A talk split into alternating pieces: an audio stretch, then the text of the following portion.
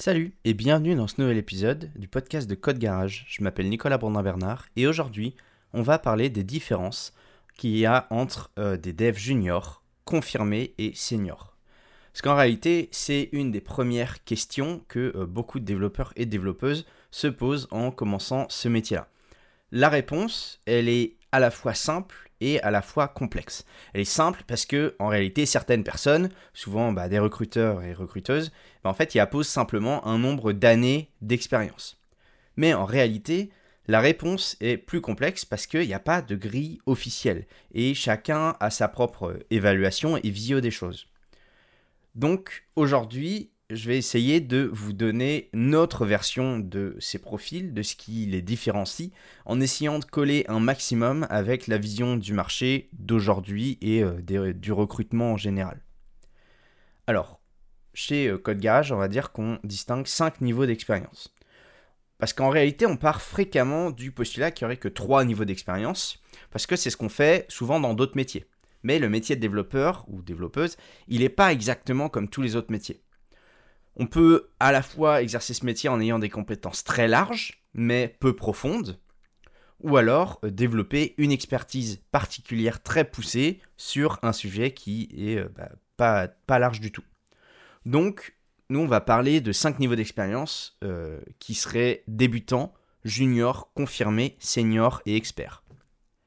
Alors, débutant, quand on commence ce métier, on apprend la programmation, on apprend les concepts basiques et le fonctionnement bah, de certains systèmes, selon si on est euh, commence développeur euh, ou développeuse web, logiciel, mobile, etc. On n'a encore aucune expérience, ni professionnelle, ni même sur un projet concret. Et même en sachant programmer, on manque encore d'outils pour rentrer sur le marché du travail. Donc, en général, quand on est en formation, en cours de formation, on est encore débutant. Le junior, euh, bah, c'est un développeur euh, ou une développeuse qui est capable de contribuer à un projet concret, professionnel, mais qui devra encore être accompagné sur son apprentissage, sur la résolution de certains problèmes et aussi sur les bonnes pratiques de développement. Ce qui caractérise un WinDev Junior, c'est l'impossibilité d'être vraiment autonome, euh, bah, justement à cause de ce manque d'expérience professionnelle c'est une période en fait où l'apprentissage continu euh, des compétences et des outils qui n'ont ont jamais été abordés dans la formation initiale est vraiment crucial. C'est là que on va dire la suite de la progression de la carrière va pas mal se jouer. Ensuite, on a ce qu'on appelle euh, des intermédiaires ou des confirmés. Une fois qu'on commence à être autonome sur des projets, à éviter certaines erreurs de manière instinctive, on va dire, et qu'on développe de vraies bonnes pratiques dans la conception d'un logiciel, eh ben, on va pouvoir parler de développeurs ou développeuses confirmés. On est en général aussi beaucoup plus à l'aise sur le travail en équipe, sur la gestion d'un projet global et sur l'estimation des temps. Alors, des fois, il est question de 2-3 années d'expérience professionnelle, mais ça dépend beaucoup de chacun et de chacune et de son environnement de travail et de l'environnement dans lequel on a pu se développer. Parfois, on a des juniors qui vont quasiment devenir confirmés en un an parce qu'ils ont énormément travaillé sur des projets très formateurs avec des gens qui les ont très bien accompagnés.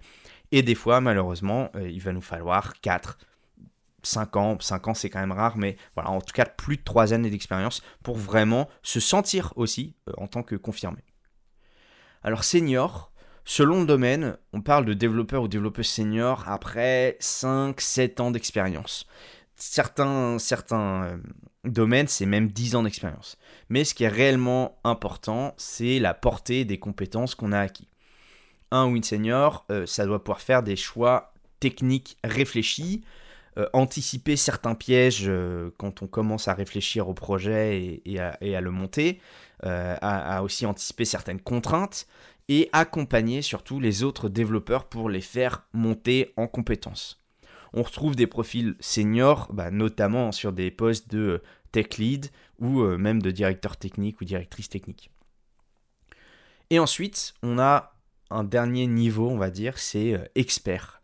Expert, c'est un profil qui est légèrement à part parce que c'est pas forcément une évolution naturelle. Ça veut dire que tout le monde ne devient pas forcément expert on fait progresser notre expertise sur différentes technologies, hein, des langages, des outils, des frameworks, tout au long de notre carrière, mais seulement certains et certaines euh, développeurs et développeuses se concentrent suffisamment sur une technologie, en particulier pour connaître bah, les tenants, les aboutissements, les aboutissants et le fonctionnement en détail de cette technologie.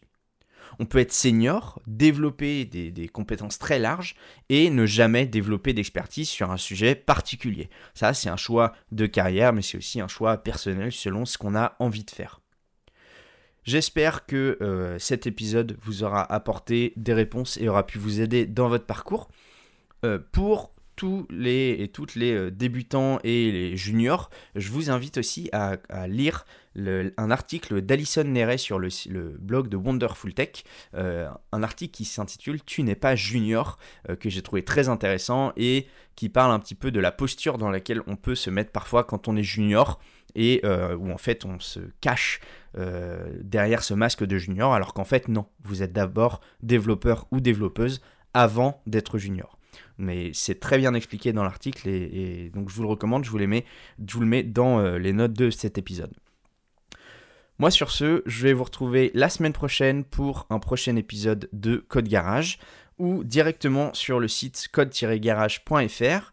Qu'est-ce que c'est Code Garage? C'est un site de formation pour tous les développeurs et toutes les développeuses qui souhaitent se former en continu, c'est-à-dire qu'on a des contenus de formation auxquels vous pouvez accéder avec un abonnement hein, de 19,99€ par mois. Et en ce moment, on vient tout juste de sortir notre formation SQL MySQL au complet pour tout maîtriser. Donc si ça vous intéresse, eh ben, code-garage.fr. Salut